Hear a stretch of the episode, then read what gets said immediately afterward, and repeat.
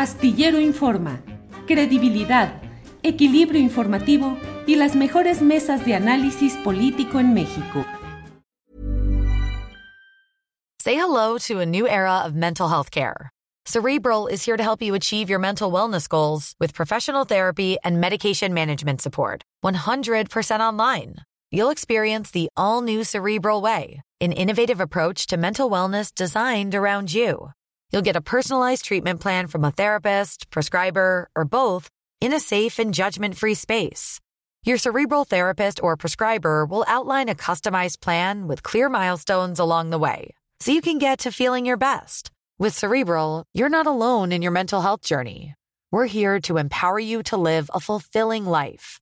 So take that first step towards a brighter future and sign up today at cerebral.com slash podcast and use code ACasts to get 15% off your first month. Offer only valid on monthly plans. Other exclusions may apply. Offer ends July 31st, 2024. See site for details. Tired of ads barging into your favorite news podcasts? Good news. Ad-free listening is available on Amazon Music for all the music plus top podcasts included with your Prime membership.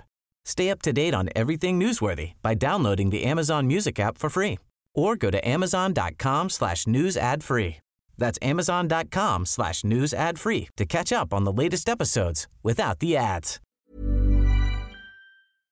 Astillero Informa, credibilidad, equilibrio informativo y las mejores mesas de análisis político en México. Luis Hernández Navarro, Luis, buenas tardes. Eh, Julio, buenas tardes. Muchísimas gracias por la invitación para acompañarte el día de hoy. Al contrario, Luis, muchas gracias. Creo que es muy interesante que podamos hablar, analizar eh, con los puntos de vista de cada cual respecto a lo que está sucediendo hoy en la izquierda mexicana, eh, llegada al poder por la vía electoral. con el presidente López Obrador y con el gran dominio institucional de Morena en varias instancias de poder, pero al mismo tiempo, pues los problemas eh, que se van acumulando en el país y lo que pareciera ser pues una irrupción de la izquierda social, Luis Hernández Navarro, tú ajustarás los conceptos y nos dirás eh, por dónde podemos entrar a esto, pero una izquierda social que desde los flancos ambientalista, feminista, contra industrias extractivas, se está expresando en muchos lugares y hay una expresión concreta sobre la que me, me gustaría tener tu opinión y tu análisis, Luis, que es este conflicto reciente de la Coordinadora Nacional de Trabajadores de la Educación en sus secciones de Chiapas con el presidente de la República. ¿Qué significa? ¿Cuál es la trascendencia? ¿De verdad hay un choque entre esas fuerzas, Luis Hernández Navarro? Pues creo que la pregunta es muy pertinente y muy interesante, Julio, y eh, partiría eh, de que, eh, como decía el sabio Espinosa, necesitamos comprender antes de juzgar. Primero hay que entender qué es lo que está sucediendo, cuáles son los antecedentes que explican este desencuentro, vamos a llamarlo así, un desencuentro de fin de semana. Y ahí hay dos puntos de, partida que convergen. El primero es que el estado de Chiapas es un polvorín.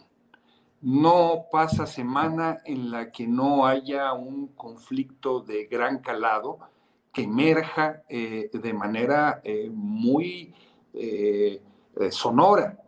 de repente, un día en la mañanera, se anuncia que el subsecretario Alejandro Encinas va establecer una mesa de paz con eh, la comunidad de Aldama y con el grupo de Chenaló que ha estado agrediéndolos y al día siguiente los balazos desbaratan esa, esa mesa de paz. Han sido meses de agresiones de los narcoparamilitares de Chenaló en contra de Aldama y no sucede nada. Eh, de repente otro día nos... Eh, despertamos con que el Junior, el hombre del Mayo Zambada en Chiapas, es ejecutado salvajemente allí en Tuxtla Gutiérrez. Eh, otro más, eh, con la, nos levantamos con la aparición de una eh, autodefensa en Panteló que busca enfrentar otra vez a los narcoparamilitares y al cacicazgo y eh, un gobierno por usos y costumbres. algo está pasando muy profundo en Chiapas, ¿no? No es un, de, de manera que lo que sucedió este fin de semana con eh, los maestros y eh, el, eh, presidente de la República, tiene que ver con este clima general. Los maestros son una especie de termómetro que nos permite medir el grado de ingobernabilidad y de incapacidad política del gobierno de Rutilio Escandón y los problemas más generales que hay tanto arriba como abajo. Esa es, digamos, creo, una primera vertiente para explicarnos lo que es lo sucedido. En cualquier estado de la República, un gobernador eh, eh, con capacidad de operación habría buscado la forma de que antes de que eh, sucediera lo que sucedió, el conflicto se pudiera dialogar, distensar, etcétera, etcétera. ¿no? Este, lo hemos visto en, todo el país, ¿no? y aquí Rutilio Escandón no quiso, no pudo, no supo cómo hacerlo. Y una segunda vertiente que tiene que ver con el conflicto específicamente magisterial, y es que eh, después de 16 reuniones entre... Perdón, Luis, si me, permites aquí nada más para cerrar pues el plano político estatal, el propio presidente de la República hizo un señalamiento en el cual parecería eh, preguntarse si detrás de todo esto no estaría también algún anterior gobernador, como si se estuviera hablando del propio Manuel Velasco Cuello. Así es, esa, ese comentario hizo, ¿no? Como no sé si lo estaba sugiriendo o no, de que la coordinadora como tal tenía muy buena relación con Manuel Velasco. Eh, esto no es cierto, o sea, eh, dejemos eh, que la historia hable mientras fue gobernador eh, Manuel Velasco, los maestros democráticos realizaron dos grandes paros en, la entidad, muy confrontados, tuvieron enfrentamientos con la policía. El maestro David Gemayel Ruiz fue asesinado por la policía en uno de esos enfrentamientos. Nadie que verdaderamente tenga una idea de lo que fue ese, esa etapa de eh, Manuel Velasco puede decir que había una relación armónica o cordial con el magisterio, todo lo contrario, fue una etapa de exacerbación de conflictos sociales, de, toma de eh, municipios por parte de los maestros. Pero esto nos habla de que efectivamente algo está pasando también allí en Chiapas que va más allá del conflicto magisterial, y es que la alianza que había entre el grupo Tabasco, eh, y el Grupo Tabasco es no solamente el presidente y el nuevo secretario de Gobernación, es también su hermana, ¿verdad?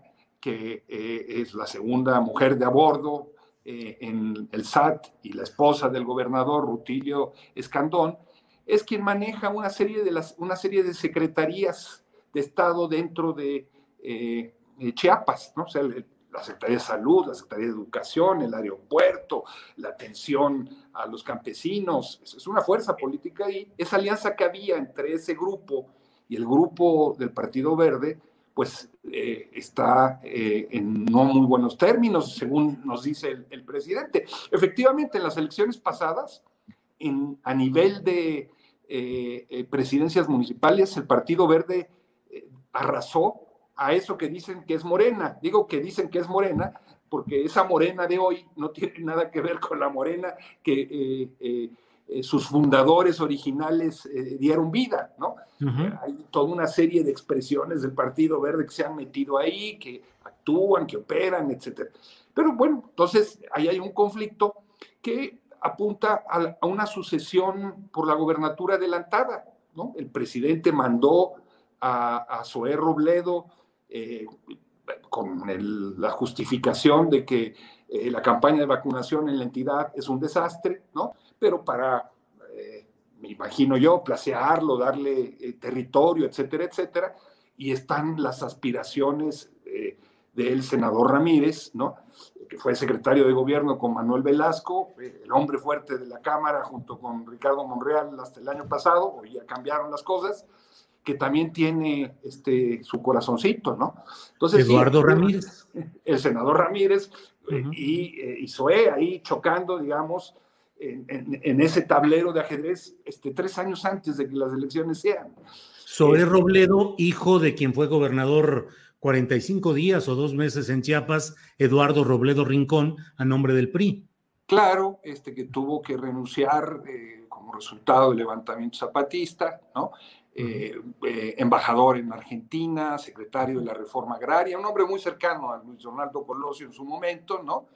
este, pero que en el terreno específico de Chiapas, este, para si, si verdaderamente las aspiraciones de SUE son la de ser gobernador, pues necesita eh, territorio, necesita bases sociales, ¿no?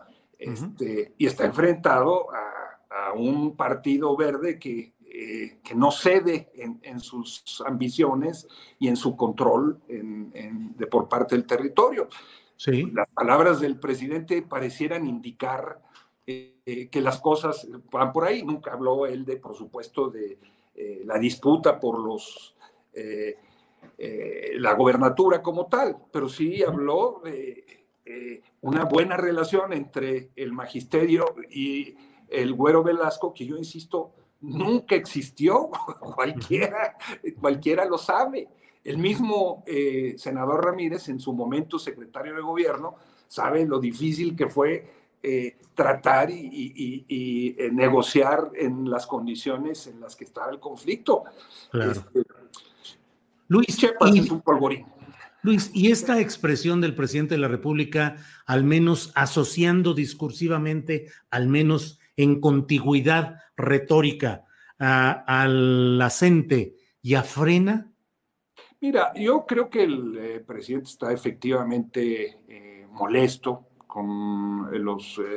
él dice que solo con los dirigentes de, los maestros chapanecos fue muy cuidadoso en no meter en el paquete a todos los, a todos los maestros.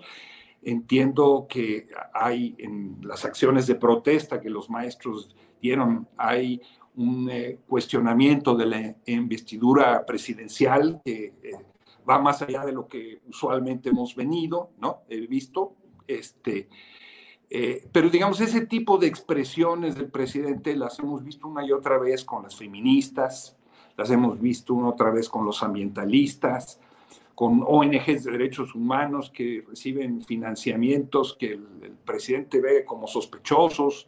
En su momento fue lo que dijo de Samir Flores y las protestas que hubieron en contra del programa integral Morelos.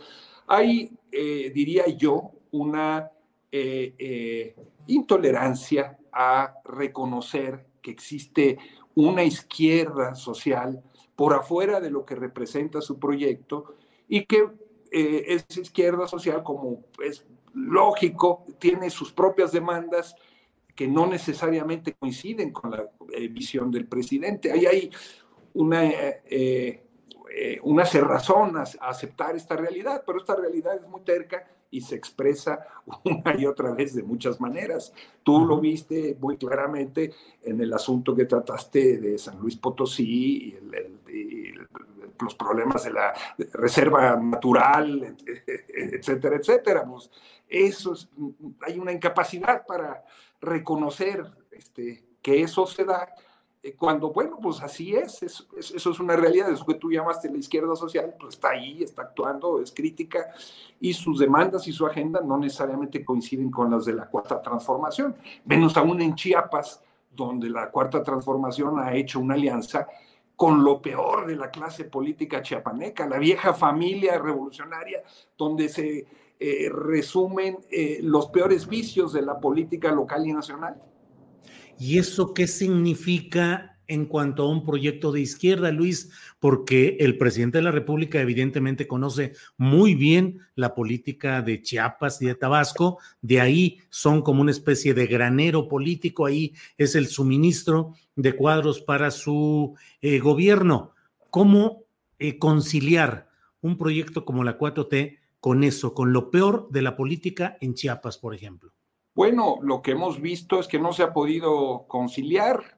Ese es, eh, eh, ¿Qué es lo que vemos? Vemos que los policías de Rutilio Escandón eh, golpearon salvajemente a los normalistas rurales de Macumatzá hace escasos dos meses. desnudaron a las muchachas, las manosearon. Eso debía ser motivo de un enorme escándalo por demandar algo tan sencillo como que hubieran un examen de admisión que fuera con lápiz y papel y que fuera presencial. Esa era su demanda y esa fue la reacción de, Rutilio. Este, eh, un año antes habían golpeado allí mismo, esa misma policía, a los eh, padres de los 43 eh, desaparecidos de Yotzinapa que marchaban por las calles de Tuxtla Gutiérrez. Tired of ads barging into your favorite news podcasts? Good news. Ad-free listening is available on Amazon Music. For all the music plus top podcasts included with your Prime membership. Stay up to date on everything newsworthy by downloading the Amazon Music app for free or go to amazon.com slash news ad free. That's amazon.com slash news ad free to catch up on the latest episodes without the ads.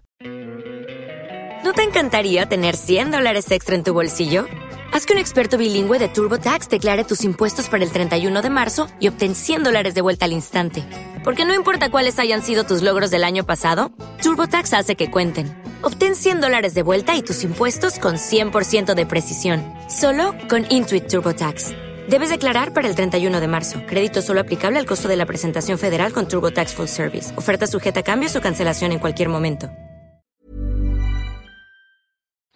Eh, hemos visto cómo esas policías protegen a grupos claramente eh, narcoparamilitares, ¿no? Este, eh, eh, le dan apoyo a una organización como la ORCAO, la Organización Regional de Caficultores este, de Ocosingo, que han dedicado, se han dedicado a atacar a, bases de apoyo zapatistas en, este municipio de, de, Ocosingo. Este, bueno, ese es el problema, que pues, se puede trazar artificialmente una línea de separación entre los que son eh, los conservadores y, lo que son los progresistas, pero luego resulta que en ese marco de la 4T, eh, eh, pues también hay un conjunto de fuerzas este, que son muy conservadoras y que son muy reaccionarias o muy incapaces también políticamente, como lo ha mostrado ser Rutilio Escandón. Luis, el zapatismo está activo con presencia en Europa provisionalmente y entiendo que podrá extenderse incluso a otros continentes. Eh, hay una repelencia a ciertos aspectos o a todos, no sé, de lo que es el tren Maya y de lo que son varias, varios de los proyectos eh, estratégicos del presidente López Obrador, de los más queridos por él hay la denuncia de que hay devastación ecológica, que se están entregando los negocios a grandes capitales y que va a ser la misma historia de siempre, de la inversión de esos grandes capitales y solo repartir migajas a las comunidades.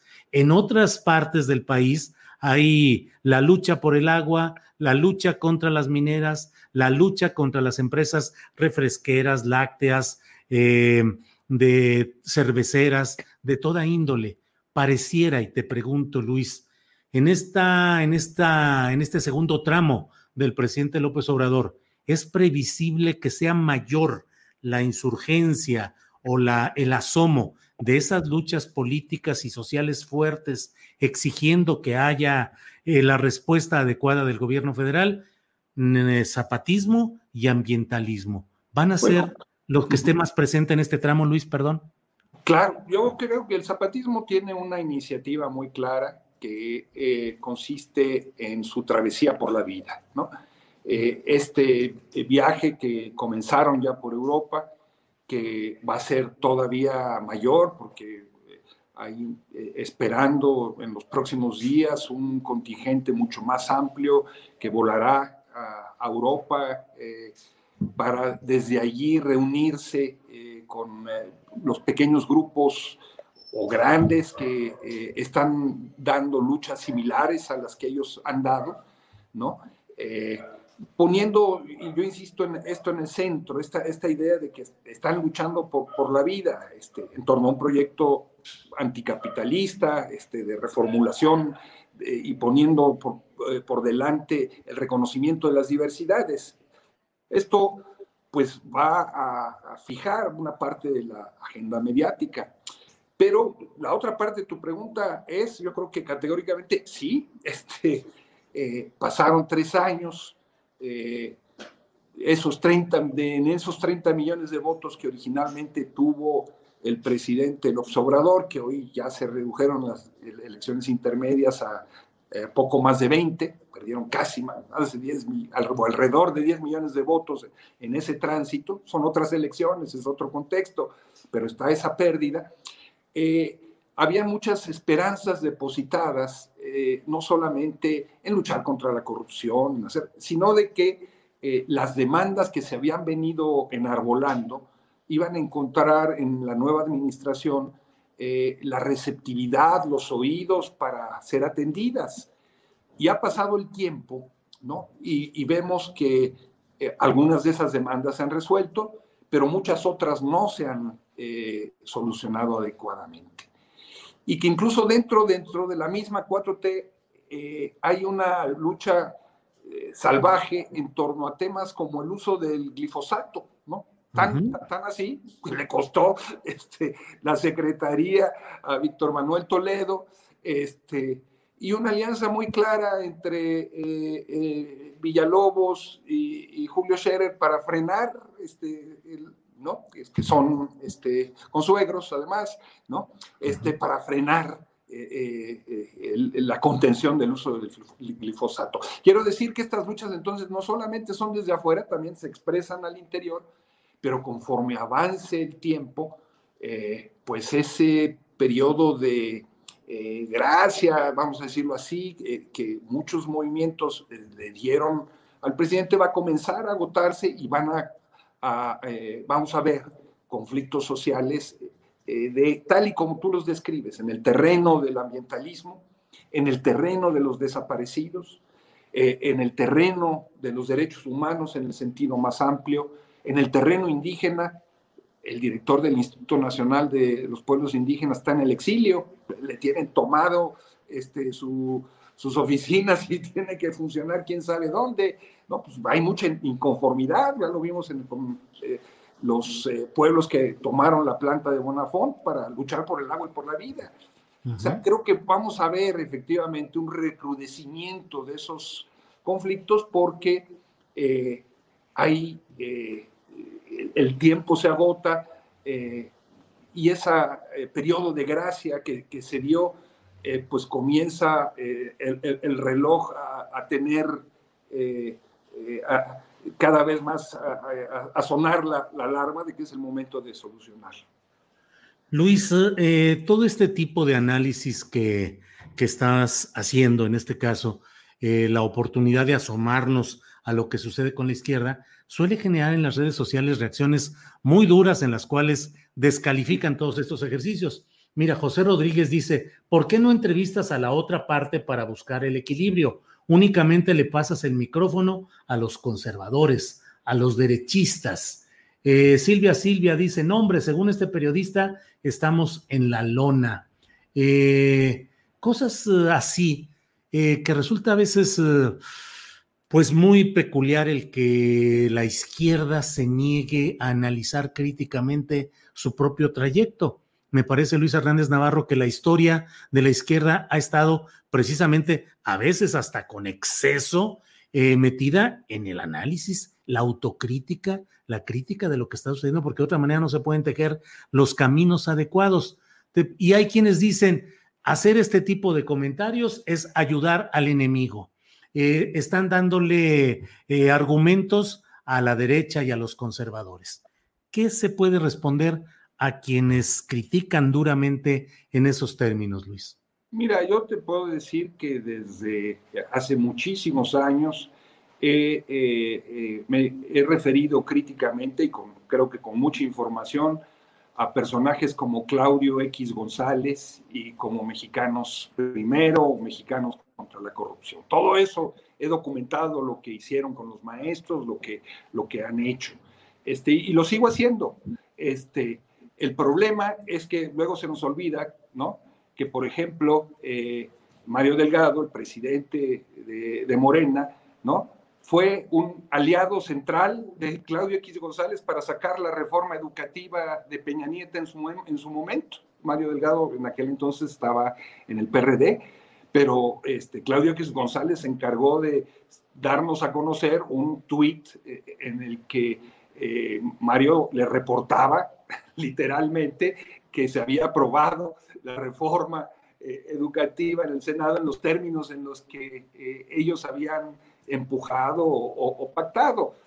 O sea, una buena parte de esas críticas, me parece, vienen de aquellos que nunca transitaron eh, por las filas de la izquierda, que se subieron a esta arca de Noé cuando vieron que se venía el, diluvio eh, neoliberal, ¿no?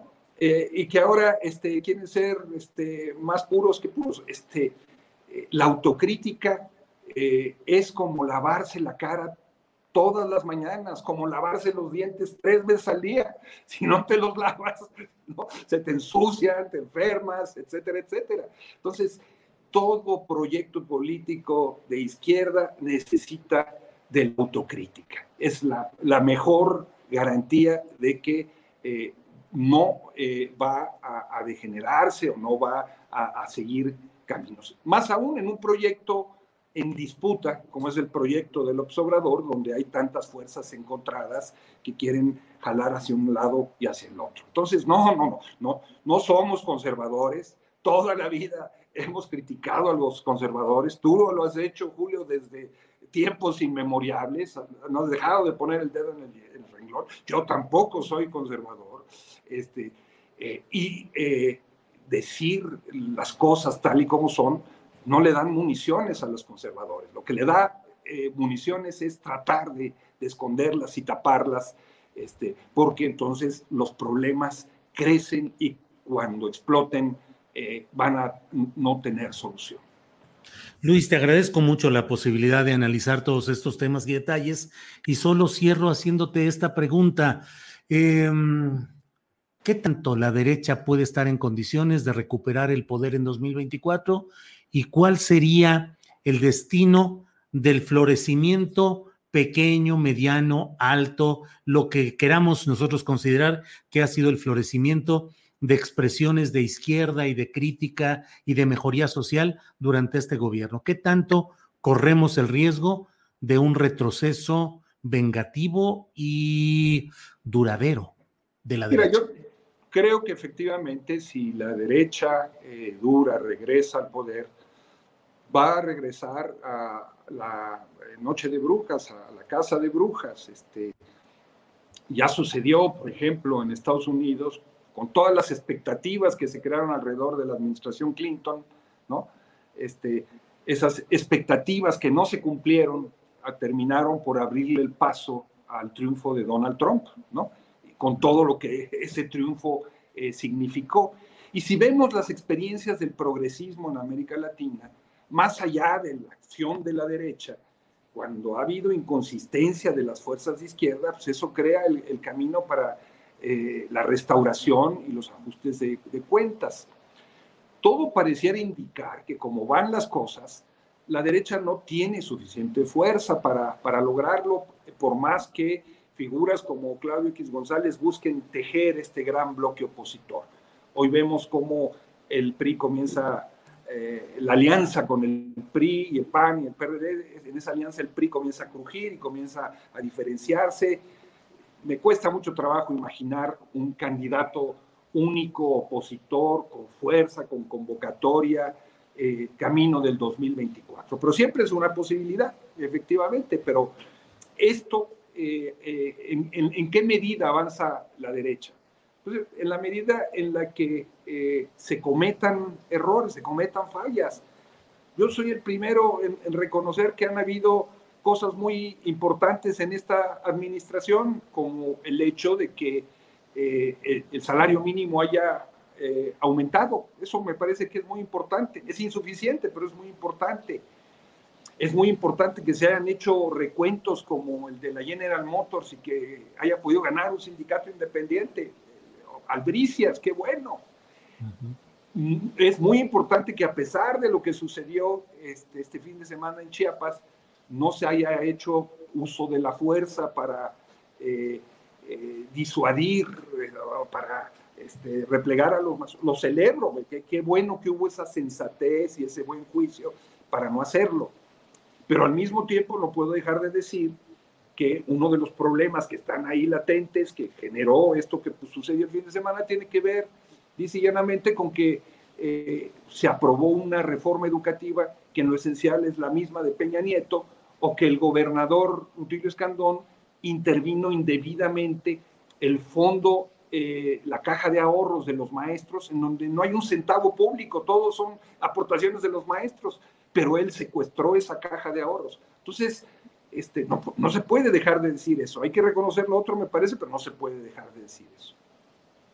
Luis Hernández Navarro, muchas gracias por esta oportunidad de tender la mirada sobre los caminos complicados, pero siempre finalmente promisorios de una izquierda mexicana que va aprendiendo sobre la marcha, que tiene sus claroscuros y altibajos, pero que ahí va caminando. Luis, muchas gracias. A reserva de lo que desees agregar, muchas gracias por esta oportunidad. Muchísimas gracias a ti, Julio, por tu hospitalidad y a, a la audiencia y ojalá se pueda hacer un debate en términos constructivos sin poner el epíteto y el estigma por delante.